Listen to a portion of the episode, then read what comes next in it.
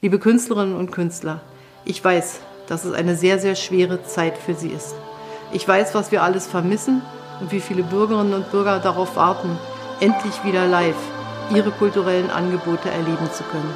Bis dahin versuchen wir so gut wie es geht, Sie zu unterstützen durch unsere Hilfsprogramme, aber auch dadurch, dass wir sagen, wie wichtig Sie für uns sind.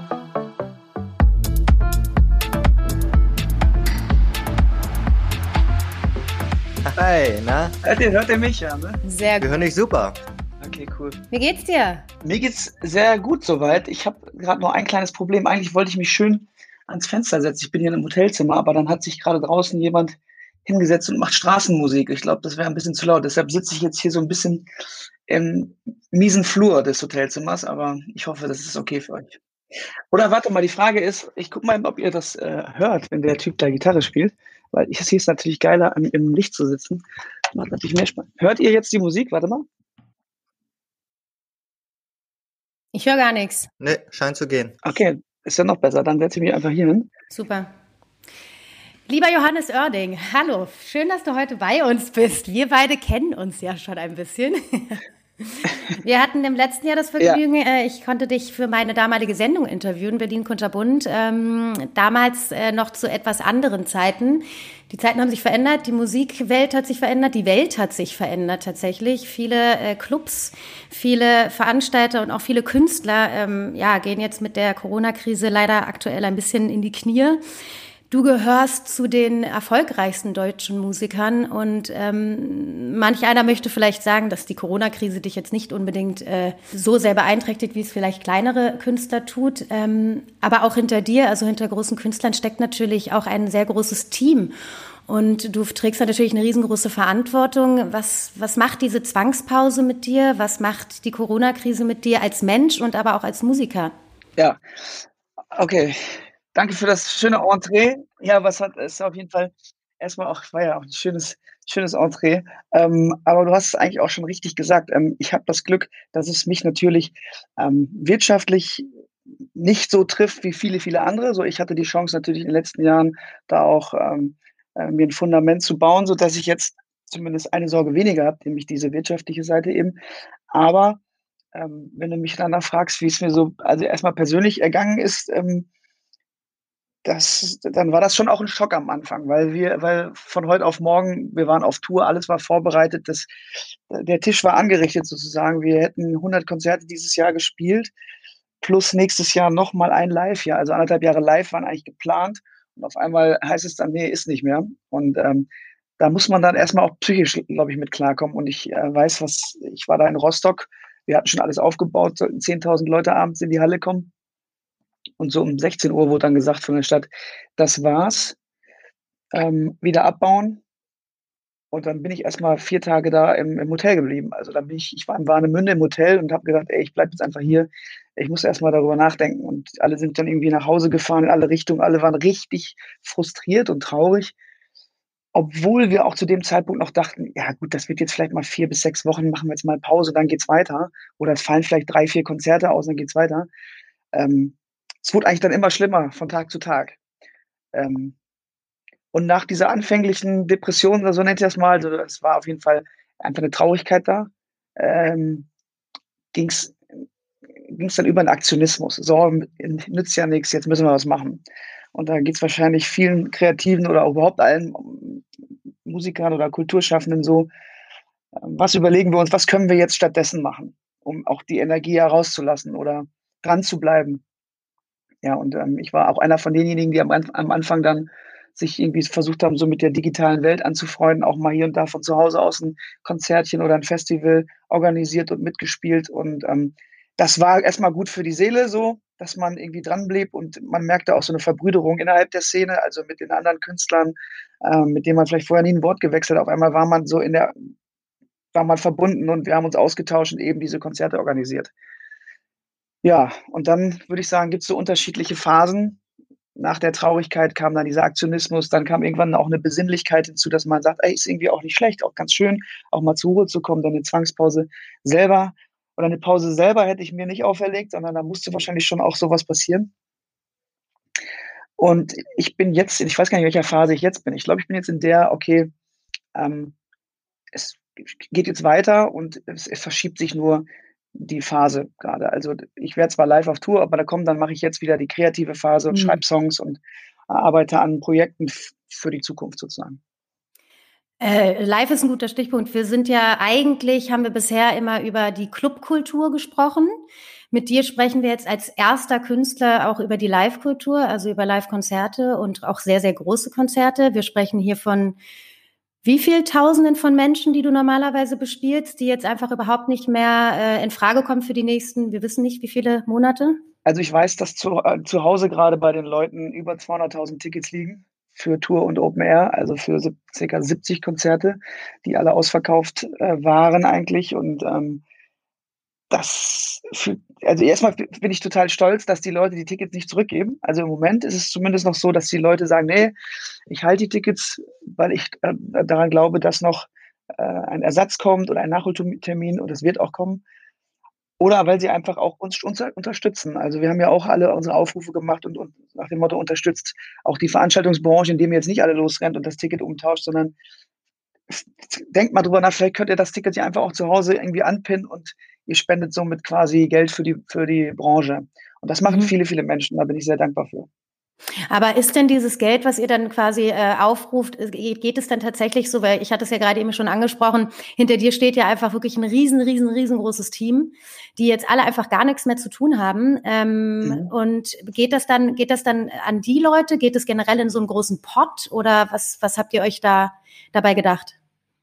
In erster Linie, das Geld genau das von den Tickets ist jetzt ja, das bleibt dann erstmal bei den Veranstaltern, also bei den örtlichen Veranstaltern, sprich, ähm, nehmen wir in Berlin die Leute, die die Mercedes-Benz Arena machen oder die Verti Music Hall oder die Clubs, ähm, die machen ja auch den Ticketverkauf unter anderem und ähm, haben ja die Einnahmen auch schon generiert sozusagen. Das heißt, das Geld liegt da und wenn alles gut geht, ähm, müssen die das auch nicht zurückgeben sozusagen, weil du kannst dir vorstellen, dass viele ähm, Unternehmer ja auch mit dem Geld was sie eingenommen haben, sofort wieder arbeiten und spielen und investieren. So. Und äh, ähm, ich glaube, dass, dass da auch viele sind, die gar nicht die Chance hätten, jetzt das Geld so zurückzugeben, mal blöd gesagt, das, womit sie geplant haben. Das heißt, dass hauptsächlich die örtlichen, die Veranstalter und in zweiter Instanz sind das ja eben auch die übergeordneten Arbeitgeber für die vielen, vielen Firmen wie Licht, Technik, Ton, Bühnenbau, Catering, Sicherheit, äh, Reinigung all das, was für ein Live-Konzert dazugehört und ähm, mit dranhängt, ähm, wird ja durch die Veranstalter oder die Konzertagenturen auch finanziert. Ähm, ich weiß von meiner Konzertagentur, dass die wirklich ganz froh sind, dass wir gerade nicht so die Rückläufer haben, weil das natürlich eben Geld ist, wenn man unternehmerisch handelt, dass man auch schon wieder plant, wie kann ich die ganzen Subunternehmen etc. auch bezahlen. Hast du da selber so eine unternehmerische Verantwortung auch? Ja, also ich fühle die auf jeden Fall total. Es war bei uns dann, ich gehe mal jetzt auf meinen Fall gezielt ein, als wir dann erfahren haben, dass wir die Tour nicht weiterspielen und dass sie wohl komplett ausfällt und dass eventuell dieses Jahr auch die 35 Open Airs noch ausfallen und dass wir auch dieses Jahr die Tour nicht wiederholen können, dann ist schon bei allen im Team, sage ich mal, ein bisschen die Kinnlade runtergegangen, weil die, Freiberufler und die Solo-Selbstständigen, die können halt ein paar Monate vielleicht durchkommen, aber irgendwann ist dann eben auch, ist dann eben auch Ende, weil man muss sich vorstellen, das sind nicht die höchsten Gehälter in der Branche. Also so ein, also ich sag mal, ähm, ein Musiker generell jetzt nicht. Also wenn ich jetzt von Musikern spreche, nehmen wir auch mal jemanden, der im Orchester spielt, ein Geige spielt oder, ähm, oder ein Backliner, ein Roadie, ein Techniker, ähm, ein Auszubildender, der neben dem Pult steht, die können gar keine Rücklagen bilden. Das heißt, die haben ja keinen Puffer so groß. Und viele von denen haben noch Familie und ich merkte schon in meinem Team, dass alle wirklich auch so einen Anflug von Panik bekamen und sagen, oh Mann, wie lange halten wir das durch? Was machen wir? Wie können wir das äh, regeln? Und wir sind dann dazu übergegangen, in der Hoffnung, dass zumindest die Tournee, die wir versichert hatten, auch wir irgendwann von der Versicherung Geld sehen für die Produktionskosten, dass wir unsere, unser Team durchbezahlen für die Tour. Dass wir also sagen, pass auf, obwohl wir nur fünf Konzerte gespielt haben, wir zahlen aber alle Konzerte so.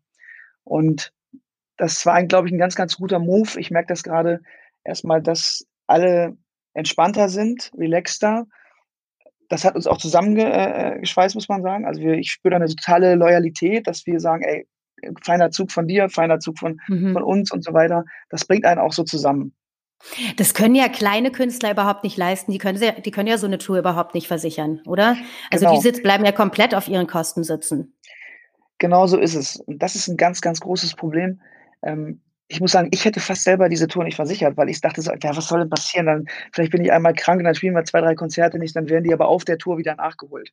So, und ich muss an dieser Stelle sagen, ey, ein Dank an meinen guten Mann Manager und äh, Nico, der wie gesagt, nein, wir sind zu groß, wir sollten das machen. Und so ein Versicherungsbeitrag kostet dann aber eben auch irgendwo zwischen 30 und 100.000 Euro, je nachdem, wie du dich versicherst und was du versicherst. Was sich und jetzt total auszahlt, ne? Genau, sonst wäre das Geld weg gewesen, wenn nichts passiert wäre. Aber jetzt haben wir auf jeden Fall oh, wirklich Glück. Also wenn dann alles auch so reibungslos läuft. Aber dafür ist jetzt die Versicherung auch zuständig. Also so, wenn man jetzt sagt, ihr spielt zu, spielt zu kleinere Clubs, weil jetzt lockern sich ja gewisse Regelungen auch wieder. Ähm, aber so, bei euch fängt es ja wahrscheinlich nicht äh, bei, bei 100 Leuten an, oder? Also in der Form, wie wir jetzt spielen, wenn ich ja wirklich meine ganz komplette Produktion und mein Team mitnehmen möchte, dann geht es natürlich nicht. Das, allein wenn wir losfahren, sage ich mal, mit der Gesamtproduktion, der großen Produktion, haben wir eigentlich schon pro Gig, ich sag mal, für die Produktion 40, 50.000 Euro auf der Uhr. Und die finanzierst du ja erstmal nur, auch wenn du halt mindestens vor 2.000, 3.000 Leuten spielst. Das heißt, würde ich eine Clubtour jetzt machen als Alternative, muss ich zwangsläufig back to the roots. Das heißt, nur die Jungs im, im, alle im Bus rein, irgendwie gibt kein Hotel, sondern nach dem Gig schön nach Hause wieder an sieben Stunden. Und äh, mhm. äh, am besten fahre ich noch den Bus wieder, wie früher. Also hat auch eine gewisse Romantik. Und hat auch was, oder? Ich, äh, wir arbeiten auch tatsächlich gerade an, an so Ideen, die halt wieder, ja, eigentlich sich anfühlen wie, wie am Anfang, aber weil es halt nicht anders geht. Also als Beispiel, dass wir überlegen, vielleicht ähm, dann eben in Open-Air-Locations, ich nehme jetzt einfach mal, nehmen wir mal einen Stadtpark in Hamburg, wo normalerweise 5000 Leute davor stehen, da dürfen dann ab nächsten Monat 500 Leute, glaube ich, rein. Und dann überlegt man sich halt eben ein Konzept, wie können wir das handeln, dass das, dass, dass wir da trotzdem spielen können mit nur in Anführungsstrichen 500 Leuten, aber ohne, dass die Leute, die noch ein Ticket zu Hause liegen haben und auf die Konturentour warten, also auf das neue Programm warten, nicht beleidigt sind und sagen, wie jetzt soll ich mir noch ein Ticket kaufen oder was. Sprich, ich muss mir ein komplett neues Konzept überlegen. Vielleicht mache ich ein kleines Akustikkonzert oder ich spiele alte Songs oder ich spiele die erste Platte, ich weiß es nicht. Also da muss man auf jeden Fall ähm, ein anderes Produkt anbieten, so heißt es, glaube ich. Ähm, hm. Und da kommt man jetzt wahrscheinlich auch dann schon in die Situation, dass man auch Dinge macht, ähm, die jetzt gar nicht mehr unbedingt rentabel sind, sondern einfach um zu machen, um weiterzumachen, oder? Richtig. Diese Autokinokonzerte als Beispiel sind ähm, ich weiß von allen Künstlern, die sie machen, ich mache es ja nicht, dass die hauptsächlich die Sachen machen, um halt eben ihr unterwegs zu sein und auch ihr Team in, in Lohn und Brot zu halten. Ist auch ein, äh, ein toller Ansatz ist. Ich konnte es einfach nur nicht übers Herz bringen, mich vor hupende Autos zu stellen. Das war, und ich brauche ich brauche einfach so eine, die menschliche Interaktion und ähm, wie gesagt, ich suche dann nach einer anderen Lösung, um mein Team eben durchzubringen. Ähm, weil Geld verdienen kann man damit nicht. Und selbst die Veranstalter, die das organisieren, also nehmen wir mal einen Veranstalter in Hannover, da ist mit eins der größten es stehen 2000 Autos, aber da bleibt am Ende nicht so viel hängen, als dass man sich da irgendwie noch mal die Tasche mit voll macht. Da geht es also lediglich darum, auch, dass die Branche nicht untergeht. Weil auch so ein örtlicher Veranstalter will natürlich, dass die Lichtfirmen und die Bühnenfirmen etc., Sicherheitsfirmen, dass die dranbleiben. Weil wenn es dann irgendwann losgeht, brauchen wir diese Infrastruktur. Äh, und wir haben alle nichts davon, wenn jetzt alle kleineren, mittelgroßen Unternehmen, die Partner, die langjährigen Partner, wenn die jetzt alle Insolvenz anmelden, nicht mehr da sind und du, und wenn es dann nächstes Jahr losgeht im Frühjahr, ähm, hast du keine Leute, um Veranstaltungen zu machen. Das heißt, wir müssen uns gerade gegenseitig so unterstützen. Mhm. So ähnlich ist es ja auch mit dann den ganz vielen der kleineren Clubs, die jetzt halt wirklich ein Problem haben ne, und die wahrscheinlich dann auch wirklich nicht wiederkehren können, wenn sie zumachen. Ja, das stelle ich, Clubs, ja. Das ist noch krasser, glaube ich. Sag mal, du hast ja ähm, kurz vor, ich glaube kurz vor Corona, ähm, auch dein neues Album rausgebracht. Konturen. Äh, ich, es war Ende November, also noch im nicht letzten Jahr, aber es war ein, ist ein frisches Album und dann, äh, genau, danach geht's auf Tour dann immer. Mhm. Ihr hattet eigentlich alles durchgeplant und äh, musstet jetzt äh, komplett die ähm, Pläne umwerfen. Äh, wie, wie geht man denn jetzt damit um, dass man überhaupt, also dass man überhaupt denkt, wir wollen wieder was planen, weil eigentlich ist ja wenig gerade planbar, ne? Es könnte ja sofort wieder von, von einer anderen Maßnahme oder so überrannt werden? Genau. Ja, ist, ist eine schöne Frage, äh, ähm, weil es da kaum auch Antworten drauf gibt. Ähm, ich merke gerade, dass aber alle Pläne auch von anderen Künstlern werden so verworfen. Also die, sogar Ver Veröffentlichungen, die geplant waren, werden eingestellt, weil man auch spürt, die Leute haben keinen keine Lust oder kein Geld, äh, ähm, gerade CDs zu kaufen oder Musik zu konsumieren oder Fanboxen oder überhaupt auch Tickets für Konzerte, weil eben diese Ungewissheit da ist. Wir sind ja, wenn du so willst, die, unsere, unsere Kulturbranche ist ja die einzige, die wirklich perspektivisch nicht weiß, wann es weitergeht. So. Also es ist ja noch nicht mal eine Lockerung in, in Aussicht, bin ich der Meinung. Solange die, die Leute nicht in Fußballstadien dürfen, so, so sehe ich das immer, ähm, dürfen, dürfen, darf ich auch nicht die großen Konzerte spielen. Deshalb setze ich alles auf die Fußballlobby, dass die, ja. dass die so einen Druck bei der Politik machen, dass wir irgendwann auch äh, wieder loslegen dürfen. Aber ich glaube, ja. in Jugoslawien gab es jetzt ja Bilder von heute, glaube ich, so mit 20.000 feiernden Fans. Also irgendwo geht es schon wieder so ein bisschen los. ich bin mal gespannt. Wir hatten jetzt ja auch Demos. Ich war auch in Hamburg mit dabei. Da waren natürlich auch 15.000 Leute auf einem Haufen. Sollte in zwei Wochen aufgrund dieser Demonstration in Deutschland das Infektionsgeschehen wieder hochgehen, glaube ich, dann sehe ich schwarz auf jeden Fall für die nächsten Monate. Aber wenn das cool bleibt, dann, dann geht auch, gehen auch so langsam die Argumente aus. Ja, dann wird auch der Druck steigen. Mhm. Sag mal, und ähm, eine Frage noch, weil wir haben ja so ein bisschen, also unser, unser ähm, Schlagwort ist ja auch so ein bisschen Feierkultur. Und Feierkultur steckt ja auch in Konzerten, also das steckt ja auch in Live-Musik, also dieses gemeinsame äh, Kommunizieren, das Soziale, das, der Spaß, den man auch auf Konzerten hat. Ähm, das ist jetzt ja alles gerade komplett zurückgeschraubt. Ähm, denkst du, dass sich da auch ähm, in der Musiklandschaft, auch in der Rezeption oder im kreativen Prozess gerade was verändert? In der Rezeption weiß ich nicht, also konzertmäßig sicherlich, wenn die Leute mit einer Maske auf dem Konzert stehen, dann ist auf jeden Fall weniger Spaß angesagt, glaube ich. Ich stelle mir auch so Szenarien vor, wie dass dann irgendwann einer sich die Maske so runterreißt und sagt, ich ist mir scheißegal, ich ziehe jetzt die Maske ab und dann von den anderen verurteilt wird und dann wird er so gelüncht und so. Also ich, ja. ich weiß, ich glaube, da entstehen ganz viele Konflikte, Konflikte, wenn, wenn, wir, wenn die irgendwann sagen, ja, ihr dürft Konzerte machen, aber nur mit Maske. Ähm, ähm, was die Kreativität anbelangt, da merke ich tatsächlich eher, dass sich mehr tut. Also ich glaube wirklich, dass insbesondere gerade, ich sage mal, ich nehme jetzt mal die Pop-Szene, so in der ich unterwegs bin, dass wir ähm, da mehr zusammenarbeiten gerade. Also ich sehe das jetzt auch mit Vincent hier. Also ähm, ich wäre wahrscheinlich nicht auf die Idee gekommen, irgendwie mit ihm irgendwo hinzufahren, eine, eine Woche und Songs zu schreiben, wenn das nicht passiert ist, was passiert wäre. Ich würde nicht im Moment mit meiner Freundin an ihrem Album arbeiten und da irgendwie mithelfen und einen neuen Prozess einleiten, weil, weil ich einfach manchmal dabei bin und einen Song mitschreibe. Und das geht mir mit vielen Leuten so. Also auch man ruft sich tatsächlich einfach an, man ruft andere Künstler an, ey, sag mal, wie geht dir das eigentlich? Was machst du? Oder du hast doch so ein Autokino-Konzert gespielt, ist das cool? Soll ich das auch machen? Nein, als Beispiel. und also wir, weil keiner weiß so richtig und ich habe doch das Gefühl, ähm, es gibt auch nicht sowas wie Missgunst oder, oder Neid, weil alle wissen, ey, wir hängen alle in der Scheiße und ähm, keiner macht irgendwas und sagt, ah, der darf wieder oder so. Nee, wir dürfen alle nicht und das verbindet irgendwie dann doch ja auch. Und es ist ja im Endeffekt auch irgendwie eine Zwangspause, die man sich wahrscheinlich so irgendwie selbst vielleicht gar nicht gegeben hätte. Und äh, durch diese neue gewonnene, sage ich mal in Anführungszeichen, Freiheit, ähm, hat man eben vielleicht auch den Kopf wieder dafür, äh, mit anderen Leuten mehr zu interagieren. Total. Und das ähm, auch nicht nur, ich sag mal, auf beruflicher Ebene, sondern ich habe das bei mir auch persönlich gemerkt, dass ich das erste Mal, glaube ich, in den letzten 15 Jahren Zeit hatte, sich um Familie zu kümmern, um alte Freunde zu besuchen und wirklich mal auch zu seinen Eltern zu fahren und mal länger als zwei Tage da zu bleiben oder bei meinen Geschwistern. Sonst sagte man immer so, ja, ich muss leider morgen weg, ich muss äh, Morgenmagazin, ah, ich muss äh, zum Radiotermin, ah, ich muss nach Dresden zum Konzert. Diesmal war so, ja, wann fährst du eigentlich? Nö, ich bleib noch einen Tag. Ja, wann fährst du eigentlich? Und immer so von Tag zu Tag weiter, weil man einfach wirklich Freiheit hat, eine Zeitfreiheit hat. Ich finde, das ist eine ganz, ganz große Errungenschaft bei all dem, was wirklich ja auch traurig und dramatisch ist, wenn man sich so auch so Schicksale von anderen Menschen anguckt, die wirklich auch richtig betroffen sind, jetzt nicht nur beruflich, sondern vielleicht sogar auch durch die Krankheit oder familiär.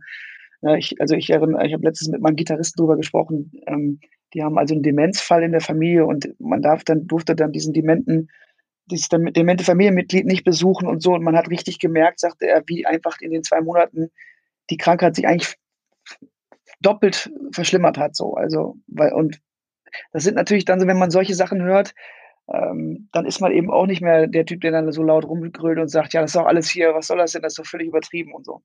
Mhm. Ähm, diese ganze Corona-Krise hat äh, gerade in der Musik natürlich auch so einen ganz neuen Raum aufgemacht. Dieser der digitale Raum existiert plötzlich viel viel stärker, als es früher ähm, existiert hat, auch in deinem Bereich. Glaubst du, dass sich das durchsetzen wird? Glaubst du, dass sich Menschen äh, nächstes Jahr noch vor einen Livestream setzen werden? Oder ist das ist das wirklich nur äh, die die äh, aus der Not heraus? Ich glaube, dieses Internet wird sich nie durchsetzen.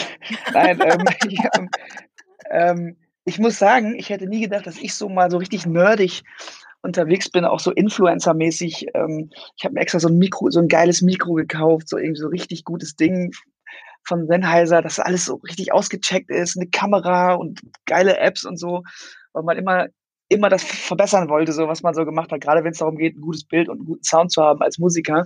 Ähm, das hat mich vorher nicht interessiert. Also bei, mit mir hat das schon was gemacht. Ich bin, glaube ich, ein bisschen technikaffiner geworden. Ähm, ich mag es nach wie vor nicht, aber es, es, es ist einfach so. Ähm, ich glaube, dass das jetzt nicht das große neue Ding wird, ehrlich gesagt, in der Musik, weil man merkt es schon sehr schnell nach diesem anfänglichen, anfänglichen Aktionismus äh, und diesen Konzerten, dass sich das sehr schnell abnudelt und ablutscht. Und es ist eben meiner Meinung nach auch nicht so geil, ich sag mal, für Streaming-Konzerte Geld zu nehmen oder sowas. Also es fühlt, fühlt sich nicht gut an, weiß ich auch nicht. Also ähm, ich glaube nicht, dass das ein, das ist vielleicht ein, so ein Add-on. Es ist schön, das zu haben ähm, in Zeiten der Distanz, aber ich glaube nicht, dass das eine der, der nächsten großen Dinger in der Musikszene sein wird. Also du sagst ja jetzt auch deswegen Geld nehmen, weil äh, das bei dir natürlich, wenn du spielst, wie du es auch schon selbst meintest, wenn du normal spielst, dann hängt da was dran, ne? Und dann müssen auch, dann sind da, ähm, ist da Licht dabei und so weiter. Und das ist natürlich, diese Phase merkt man auch im Livestreaming, ist irgendwie noch nicht gekommen, ne? Dass man jetzt nicht aus dem vom Sofa aus ähm, spielt, sondern vielleicht irgendwie mal aufwendiger. Und das hat vielleicht dann auch was mit dieser Entlohnung zu tun. Genau, voll, vollkommen richtig. Und vor allen Dingen ähm, denke ich, also denke ich persönlich immer, man hat all die Jahre immer so über, über, über das Internet so umsonst mit den Leuten geredet und ja, ja, hier, hi und das und jenes und Instagram und Story. Und jetzt auf einmal dafür solche Aktionen Geld zu nehmen, dass man den Leuten so einen privaten Einblick, wo ich eh kein Freund von bin, äh, auch so gibt.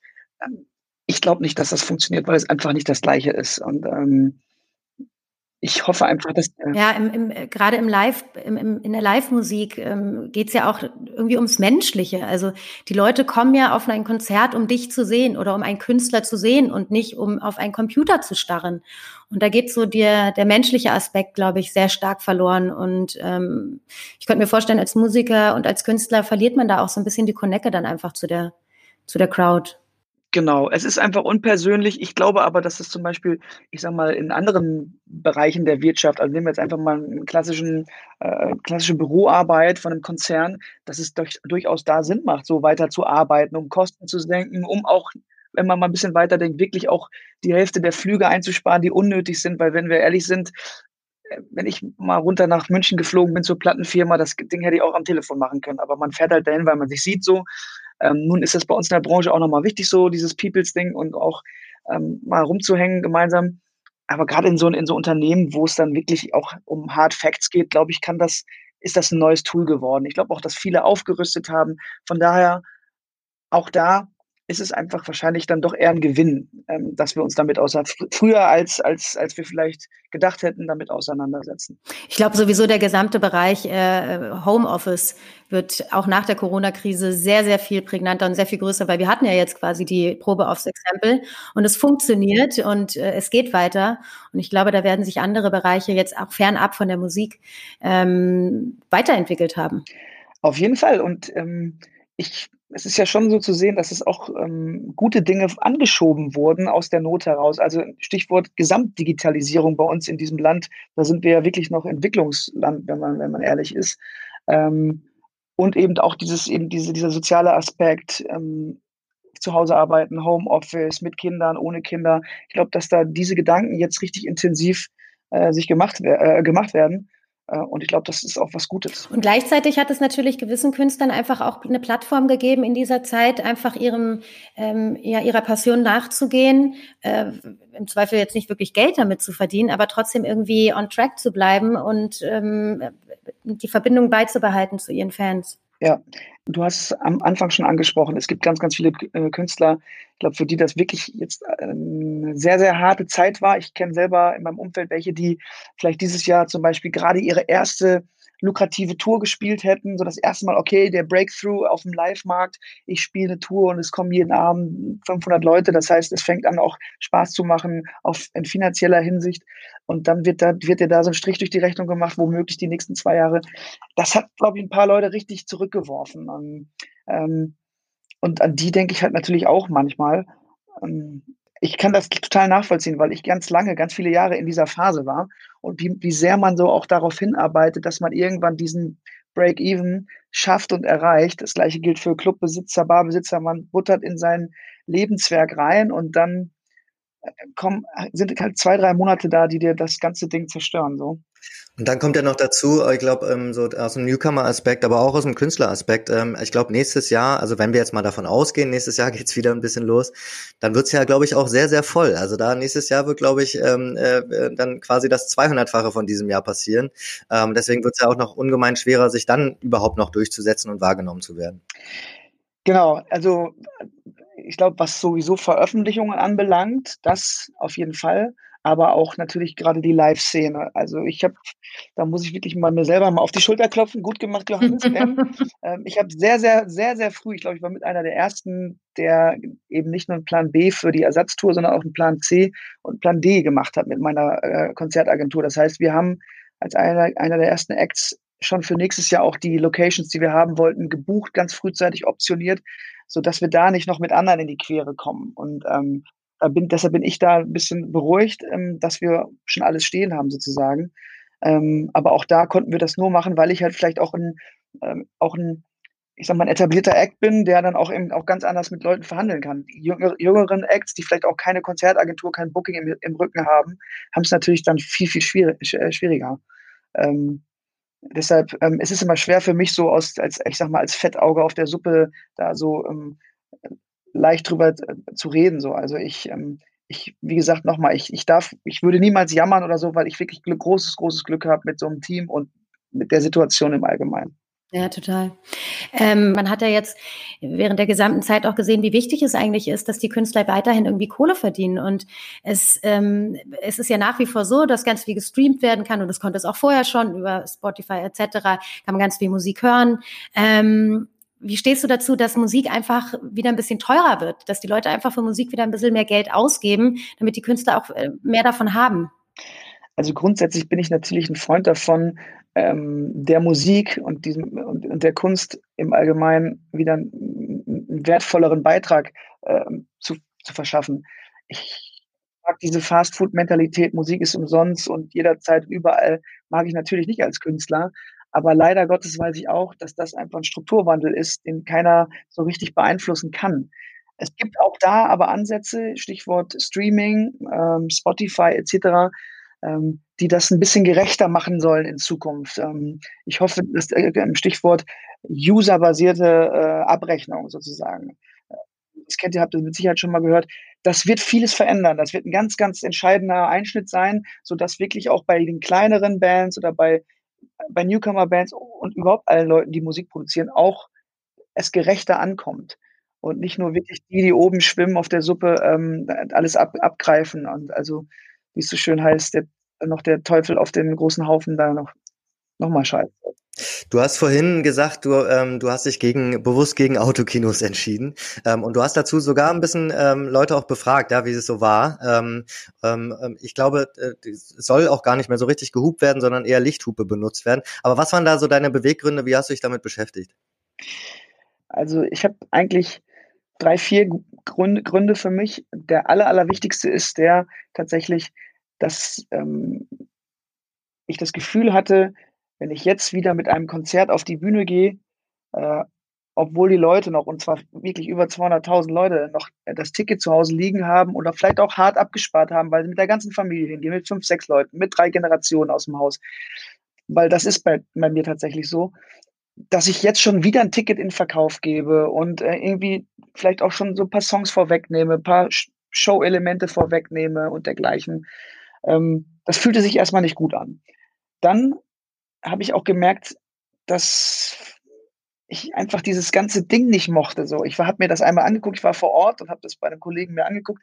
Ich fand es einfach schrecklich, dieses Gehupe und dieses dann doch Distanz vor so einer Blechlawine zu stehen, äh, mochte ich nicht. Und was ich eben auch wichtig äh, finde für meine Konzerte, ist halt dann doch eben, dass ich mit den Leuten halt auch zwischendurch rede und einen Spaß mache und sehr viel entsteht spontan in der Interaktion oder ich gehe rein zu den Leuten. Ähm, und das habe ich da alles nicht gesehen. Und deshalb habe ich ziemlich frühzeitig gesagt, ich möchte es nicht machen. ähm, ich überlege mir was anderes. Und da arbeiten wir, wie gesagt, gerade dran und es geht dann auch bald los. Ähm, darf, darf noch nicht zu viel verraten, ich weil ich fragen. weiß, das ganz, äh, ich wollte weil ich fragen. weiß, ich weiß, dann steht morgen in irgendeinem Forum bei uns, äh, äh weil die Leute werden das mitkriegen, ähm, ähm, ah, was spielt da, wo gibt es die Tickets und, und so weiter und so Kannst fort. du uns einen kleinen Tipp geben, Johannes? Du weißt, ich bohre. Sehr vorhin schon, ich habe mich vorhin schon verplappert, aber ähm, es ähm, wird auf jeden Fall ein anderes Kon Konzert sein, als das ich jetzt, jetzt die nächsten anderthalb Jahre gespielt hätte. Also wirklich eine kleine Produktion, vielleicht eine ganz, ganz reduzierte Version von einem Erding-Konzert mit vielleicht mit, mit ähm, ja, einfach was was naheliegend ist, ist natürlich, das einfach sehr akustisch zu halten, damit die Songs wirklich anders sind, die Geschichten dazu anders sind und das ganze Konzerterlebnis eher äh, eine ruhigere Variante ist und nicht äh, die große äh, Mercedes-Benz Arena Vollgas-Show. Hm. Ich habe jetzt gerade gesehen, dass ähm, zum Beispiel die Lanxess Arena, glaube ich, war das, die jetzt ihr neues Sicherheitskonzept und Hygienekonzept und dann äh, sitzt du da, ja, ne, also da sitzt du auf quasi so Bänken ähm, und ähm, ich glaube statt, ich weiß nicht wie viele, ich würde sagen, wie viel passen da rein? Also statt, also statt äh, in der Lanxess statt 15.000, also maximal sogar 17.000, ähm, sind jetzt glaube ich 1.200 Leute da. Ich habe dieses Konzept auch zugeschickt bekommen mit der Anfrage und die machen so Glasboxen und das sieht so aus, als wenn die Leute wirklich äh, so in so in so 50 Bushaltestellen sitzen oder im Wartezimmer und warten darauf irgendwie gleich zum, zu, zu, zur Darmspiegelung zu gehen irgendwie. Also es ist wirklich, es ist so unsexy. Also wie, also ich meine, schlimmer geht's eigentlich nicht mehr. Dann lieber äh, warten und ich, ich, ich tue jetzt natürlich auch der Lanxess Arena Unrecht, aber weil die müssen ja auch irgendwie was sich einfallen lassen. Aber ja, irgendwie macht sie sich ja Mühe. Ich finde, das ist ja trotzdem irgendwie bemerkenswert, dass die Leute sich hinsetzen, sich Konzepte überlegen und denken, Mann, wir wollen irgendwie den Leuten trotzdem was zurückgeben und halt weg von dem, wir gucken die Leute nur über den Rechner an, zu, man hat sie wenigstens in, in der Nähe, auch wenn man mit einer Glasscheibe getrennt ist. Also es ist ja auch irgendwie, irgendwie ganz, ganz reizend.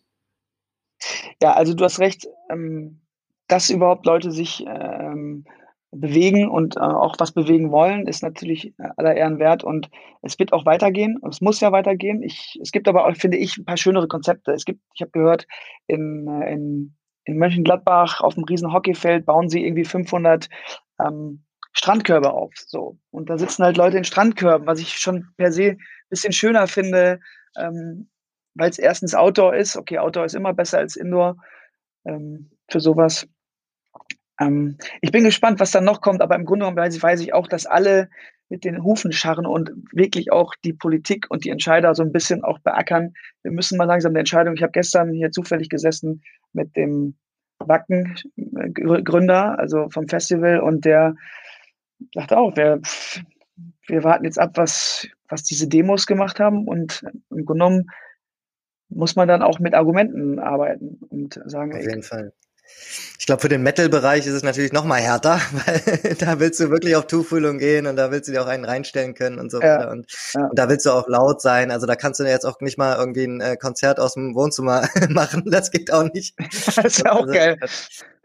ja, geil, also mit so Akustik, mit so Akustikgitarre.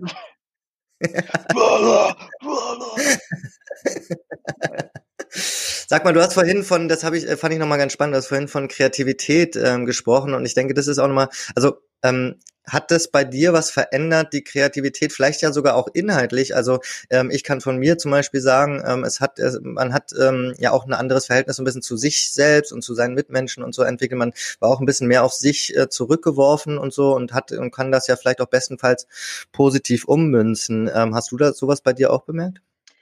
Ja, tatsächlich. Ähm ich habe jetzt nicht äh, ähm, wie viele Corona-Lieder geschrieben, aber eins ist tatsächlich entstanden, was ich wahrscheinlich so nicht geschrieben hätte. Äh, da geht's halt eben auch um so einen Eskapismus. Ich äh, brech aus, ich will wieder raus und äh, laufen und äh, frei sein vom Ding her, jetzt mal also ganz plakativ runtergebrochen. Dann aber eben auch das, was ich am Anfang meinte, dass man sich doch auch überwindet hier und da zu sagen, ey komm, ich rufe den jetzt mal an, vielleicht, ich wollte schon immer mit dem mal was zusammen machen und den mal kennenlernen, lass doch mal was machen so. Und das, ähm, das ist schon ein, äh, für mich auch ein, äh, so ein neues Ding geworden, weil ich gemerkt habe, ey, das ist ja, das fühlt sich total gut an, mit anderen Leuten Musik zu machen. Und irgendwie, äh, gestern haben wir es so schön eigentlich gesagt, und zwar, man trifft sich, man hat Spaß zusammen im besten Falle, ähm, feiert ein bisschen dabei und am Ende kommt ein Lied raus und wo man mit eigentlich die Welt ein Stück weit besser macht. So. Also jetzt mal, um jetzt, jetzt nicht größenwahnsinnig zu werden, aber ein bisschen philosophisch zu werden. Ähm, und das fühlt sich dann total gut an, weil man dann auch was, ähm, trotz dieses Lockdowns, einfach was gemacht hat, was geleistet hat und ja, vielleicht sogar, äh, wenn es denn gut läuft, auch was hinterlassen hat. Da geht so ein bisschen die Konkurrenz auch fast verloren, ne, zwischen den Künstlern. Ja, ich mag Mark Forster immer noch nicht, aber das ist. Beiseite. Marek, I love you. wir, wir, mögen uns ja alle. Wir mögen uns ja alle. Ja, wir sind ja alle, ja alle so in der, in der Branche hier. Mhm. Ähm, ja, es ist, was auch entstanden ist, viele, viele Podcasts sind entstanden, viele Interviews, Telefoninterviews wurden, wurden halt eben äh, auf diesem Wege gemacht. Und äh, ich habe das Gefühl, dass fast in jedem Interview, ja, morgen ist ähm, Max Giesinger hier, willst du noch ein paar Worte sagen? Ich so, ja, Max, äh, lass mal wieder Tennis spielen, ich brauche ein Opfer. So, und dann geht es, ach so, nächste Woche ist ähm, Max Foster, da willst du dem auch noch was sagen. Ich habe das Gefühl, wir sind gerade so unterwegs und jeder will so ein bisschen auch was erzählen, einfach um auch was zu machen, weil wir eigentlich jetzt alle Open Air spielen würden. Glaubst du denn, das war irgendwie auch so ein bisschen notwendig, dass es diesen Tapetenwechsel so ein bisschen gibt da äh, zwischen euch als Künstlern oder auch generell in der Musikbranche? Notwendig weiß ich nicht. Ich finde es ich find es super. Ich habe mich immer schon ein bisschen gefragt, warum wäre das im, in, unserer, in unserem Genre, sage ich mal, eben bei diesen Popmusik, ähm, warum deutschsprachig, warum wir es nicht hinkriegen, ähnlich wie im Hip-Hop, diese Synergien auch zu nutzen und zu machen und zu tun und auch mal äh, zu gönnen. Also auch zu sagen, ey, hier, Digi Joris hat ein tierisches Album rausgebracht, äh, hört, hört das mal rein. Das passiert mehr und mehr gerade. Also wir supporten uns viel mehr, als vielleicht das noch vor fünf Jahren der Fall war. Und auch diese Zeit hat uns mit Sicherheit äh, den einen oder anderen auch zusammengebracht. Das ist schon schön, äh, auch ein schöner Effekt. Ich habe ähm, äh, mit, ähm, mit ähm, einer anderen Künstlerin gesprochen, äh, die hatte auch einen schönen Ansatz. Sie hat so, die so, hat so ein bisschen hippie-mäßiger gesehen. Die sagt wirklich, ähm, das war jetzt einfach mal bitter nötig, nicht nur für uns, also nicht nur für unsere Musik, sondern eigentlich war es mal nötig für uns Menschen einfach. Da war, wir haben das Ding hier wirklich so runtergerockt, diesen Planeten. Und jetzt hustet man einmal kurz die Erde und sagt, und sagt so, hier einmal gelbe Karte. Und bin ich mal gespannt, was ihr jetzt äh, daraus macht. So.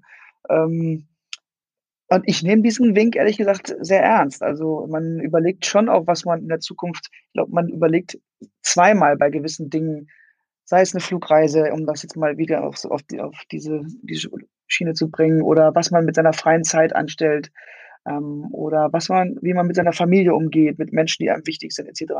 Und das fand ich auch irgendwie in, in so einen, liebevollen Ansatz, den mochte ich auch gerne. Man sieht ja auch, dass es einfach funktioniert, also dass die Branchen nach wie vor funktionieren. Natürlich natürlich gibt es Menschen, die wahnsinnig darunter gelitten haben und das darf man auf gar keinen Fall irgendwie äh, leicht behandeln. Aber gleichzeitig habe ich das auch jetzt aus so vielen Ecken schon gehört und selber auch gefühlt, dass es wirklich notwendig war oder dass man es irgendwie genossen hat, dass man wirklich diese Entschleunigung mal gespürt hat, dass man mal nicht musste, dass man auch einfach mal sein durfte, ohne äh, wieder 25 Telefonate irgendwie am Start zu haben und äh, 15 Calls und was weiß ich. Und irgendwie ist es, irgendwie ist es auch ich traue es mich immer nicht zu sagen, aber irgendwie ist es auch mal schön, so ein bisschen die, ähm, das Tempo da rauszunehmen. Ja, man kann auf jeden Fall auch sagen, dass wir in Deutschland ja auch dennoch eine gute Unterstützung haben. Ne? Also das, also gerade in der Musik, in der Kultur, ähm, jetzt nicht an allen Orten, weil ich glaube, oder in allen Bereichen, weil ich glaube, die Politik musste auch einiges selbst rausfinden, welche Bereiche gibt es eigentlich überhaupt alle, die Förderung ja. brauchen, die, ne? Und dann muss, und, und das hat man aber gespürt, fand ich. Also ich meine, man hat gespürt, dass da das Interesse da ist und geholfen werden soll und ähm, auch da eine große Solidarität entstanden ist, auf jeden Fall. Ja, ich finde ich, ich es total unfair, wenn immer noch Leute wirklich ähm, so hart urteilen gegenüber, wie jetzt, wie die Regierung auch gearbeitet hat. Oder man kann natürlich jetzt über gewisse Dinge immer streiten, aber gerade am Anfang, wo ich dachte, welcher, wer, wer möchte denn bitte jetzt diese ganzen Entscheidungen treffen und, und wie komplex unser, unser Wohlstand hier eigentlich aufgebaut ist und dieses ganze Ding funktioniert, unser Land, unser Staat, der Apparat, die Branchen, wie die ineinander verzahnt sind und greifen. Und das musst du ja wirklich erstmal sortieren. Und dann bist du halt der Politiker, der eben nicht nur für die eine Seite, sondern auch für die 17 anderen Seiten auch noch entscheiden muss. Diese Abwägung zu, zu, zu treffen, und man darf nicht vergessen, Politiker sind äh, Menschen und die auch Kinder haben, die auch Kinder gerne in die Kita schicken würden, in die Schulen. Und ich finde es dann wahnsinnig ungerecht und unfair, immer dann gleich so typisch deutsch dann auf die Straße zu gehen und irgendwie zu sagen, ja, hier, äh, ihr da oben, ähm, da bin ich wirklich, ähm, ähm, entspannter und ähm, versucht da ein bisschen mehr Verständnis aufzubringen für, für die Arbeit, die da gemacht wird. Auf der anderen Seite, was du vorhin noch gesagt hast, und das finde ich auch spürbar, das ist, dass dieses, ich sage jetzt mal, ich nenne es einfach mal Thema vielleicht Achtsamkeit, dass man ne, auf Dinge und, und das sind so Dinge wie, wo, also wenn ich jetzt mal die, die Musik alleine schon sehe, dass, dass zum Beispiel mehr darauf geachtet wird, auf ähm, mehr, mehr weibliche Künstler und Festivals, ähm, auf, ähm, auf auch de, ähm, ähm, ähm das Environment, sage ich mal so, also ne, ökologischer zu sein, aber jetzt natürlich auch in den ähm, Protesten der letzten Wochen ähm, und auch da jetzt mehr drauf achtet und das ist, finde ich, schon eine Entwicklung, die vielleicht auch Corona dann nochmal etwas mehr gefördert hat, auf, ne, so Dinge auch wahrzunehmen und ernst zu nehmen. Voll. Bin ich total bei dir. Ähm, ähm, dieses ganze Drumherum, neben dem eigentlichen Musikmachen oder nach, ne, neben dem eigentlichen Event, was wird mitgesendet? Welches Image will man ausstrahlen? Welche oder will die Branche ausstrahlen? Und das finde ich wirklich schön zu sehen, ist natürlich auch schon allein mit den letzten Jahren, auch über Fridays for Future etc., zum Beispiel auch dieser ökologische Gedanke bei Konzerten, bei Open Airs etc., also da, da lassen wir uns ja was einfallen. Und auch jetzt durch Corona ist da nochmal wieder, ich sag mal, äh, Druck auf den Kessel gekommen. Und auch da hoffe ich, dass wir das auch so weiter beibehalten und mitnehmen. Meinst du denn, dass wir generell vielleicht das auch so ein bisschen beibehalten und mitnehmen, dass es ganz schön ist, auch mal ein bisschen weniger zu arbeiten und einfach sich mal ein bisschen mehr mit der Familie zu beschäftigen oder mal öfter mit dem Bruder auszugehen oder auf dem Balkon einfach sitzen? Oder wirst du zurück in den Hassel stürzen, den du gewohnt bist, den du brauchst? Ich, ich fürchte fast, dass, ähm, was das anbelangt, sich wahrscheinlich irgendwann nicht viel ändern wird. Ich, ich, ich schätze auch die Menschheit, uns Menschen dann doch so ein, dass wir zumindest irgendwann in, wenn das alles vorbei ist, das sehr schnell vergessen, was, äh, wie es sich damals angefühlt hat. Also wir werden es beobachten, ja stimmt, das war Corona, das war eine krasse Zeit, die Erde, die Erde stand still so. Aber ach, dann wird es wahrscheinlich wieder ein bisschen normaler und weitergehen.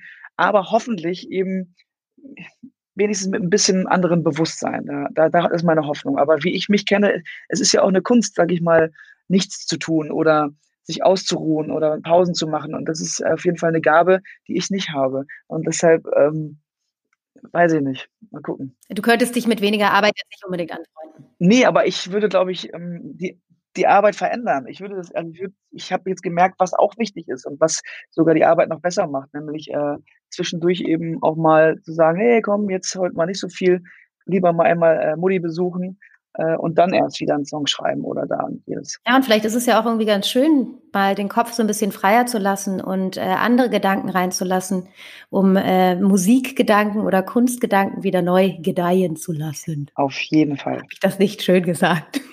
Ja, das ist so. Hätten wir nicht noch acht Minuten, wäre das ein schönes Schlusswort gewesen. ich glaube, das können wir so stehen lassen. Schön. Worauf können wir uns denn jetzt freuen, Johannes? Wir haben ein Video gedreht vor, vor zwei, drei Tagen und das wird, glaube ich, ein ganz geiles Video.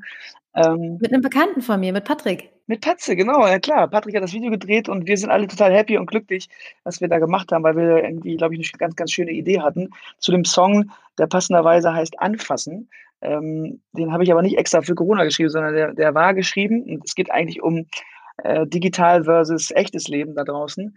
Ähm, aber irgendwie, ja, das Momentum ähm, kam uns zuvor, denn äh, es haben einfach Radiosender haben diesen Song einfach in der Corona-Krise auf die Playlist genommen und gespielt, wie das halt manchmal so passiert, weil sich Leute das wünschen. Und dann haben wir gesagt, okay, dann surfen wir die Welle einfach mit und haben die, äh, haben die Nummer rausgeballert. Da kommt was. Ansonsten, ich glaube, live spielen wird in diesem Jahr zumindest die großen, die Tourkonzerte wahrscheinlich eher schwieriger. Das sehe ich erst nächstes Jahr, denke ich. Ähm, wir haben alle Open Airs auch gespiegelt im nächstes Jahr. Also wir holen alles nach für die Leute, die es interessiert. Aber es werden dieses Jahr, wie gesagt, noch so ein paar Highlights, ein paar kleine Highlights werden auf jeden Fall noch gedroppt. Open Airs dürfen ja stattfinden. Genau, kleine Open Airs. Und währenddessen schreibst du ganz viele Songs. Ja, ich habe das Gefühl, ähm, auch hier ähm, mit Blick auf, auf die Nordsee ist wieder was Schönes entstanden. Auch da können sich die Leute drauf freuen. Vor allen Dingen, ah, das, darf ich, das, das müsst ihr wirklich für euch behalten. Weil das, ist, das darf wirklich noch keiner wissen. Das darf wirklich noch keiner wissen. Nein, nein, kein Problem. Können wir alles rausschneiden. also da kommt auf jeden Fall was Schönes. Die Leute können sich freuen und ähm, ja. Cool, lieben Dank. Ich danke euch. Für deine Offenheit und Ehrlichkeit und deine Zeit. Es war schön, wie immer. Dankeschön. Ja, hat Spaß gemacht. Tschüss. Tschüss. Tschüss.